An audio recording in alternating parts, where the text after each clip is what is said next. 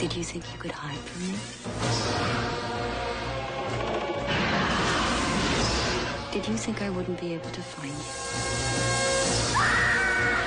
If you're going to play cat and mouse, just remember, I'm the cat.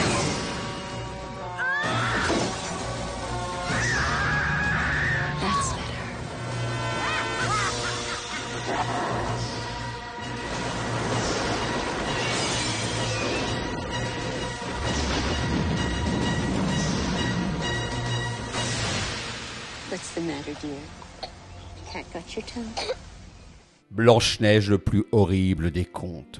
Cette version de Blanche-Neige, sortie en 1997 dans nos contrées, a été durant de nombreuses années occultée, voire ignorée par de nombreux cinéphiles, alors que ce film comptait à son casting Sigourney Weaver et Sam Neill. De plus, cette relecture du célèbre conte de Grimm avait le mérite de proposer une vision bien plus noire de l'histoire de Blanche-Neige que la représentation pudibonde et bien pensante, connue de tous et offerte par Disney, et qui est devenue la norme par rapport à ce conte.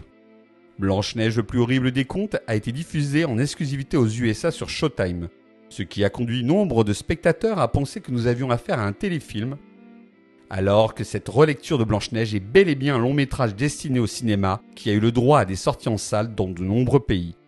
Star connue et reconnue, l'actrice Sigourney Weaver a déclaré que l'une des raisons qui l'ont poussée à jouer la méchante reine dans le film était de n'avoir jamais réellement compris pourquoi le roi aurait épousé une femme cruelle, capable d'intenter à la vie de sa belle-fille. Sigourney Weaver est ici impériale en femme meurtrie par la vie, qui plonge petit à petit dans la folie. Dans cette version du célèbre conte, c'est bel et bien son enfant mort-né qui est l'élément déclencheur de sa haine viscérale envers Blanche-Neige.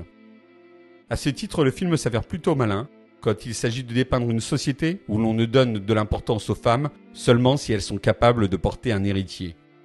La scène du coucher des époux, avec sa ribambelle de prêtre venu bénir la couche, mais surtout l'attitude du roi peu flatteuse quand il apprend la mort de son enfant, dénonce une organisation patriarcale qui dénie la jante féminine. Enfin, le rôle accordé au miroir dans le film est avant tout psychanalytique. Il cristallise ici le saphrodien, il incarne en effet la folie d'une mère dévastée par la mort de son enfant, qui la conduira aux pires atrocités.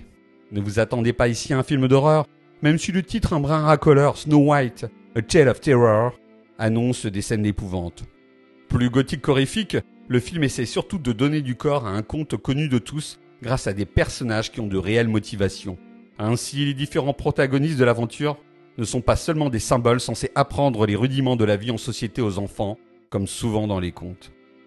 D'un point de vue visuel, la réalisation n'est pas la plus inventive du monde. Cependant, Blanche-Neige, le plus horrible des contes, profite des magnifiques décors naturels tchèques et passe encore bien les années grâce à un usage modéré des effets spéciaux.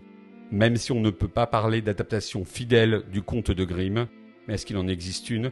Les choix narratifs opérés par les scénaristes sont plutôt bien sentis. Outre le personnage de belle-mère parfaitement caractérisé, je trouve que l'idée de faire des sept nains une troupe d'associaux marche plutôt bien. Par ce biais, le film a le mérite d'offrir un sous-texte, loin d'être idiot, quand il évoque une société où les puissants ont droit de vie et de mort sur le peuple.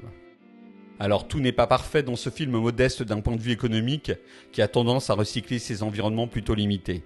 De même certains acteurs comme Gilles Bellows, vu dans Ali McBeal, manquent toujours autant de charisme. Mais malgré ses défauts, ce long métrage compte de très belles séquences gothiques, comme l'enterrement de Blanche-Neige, ou cette ouverture où le roi cerné par les loups se retrouve à tuer sa bien-aimée pour sauver son enfant.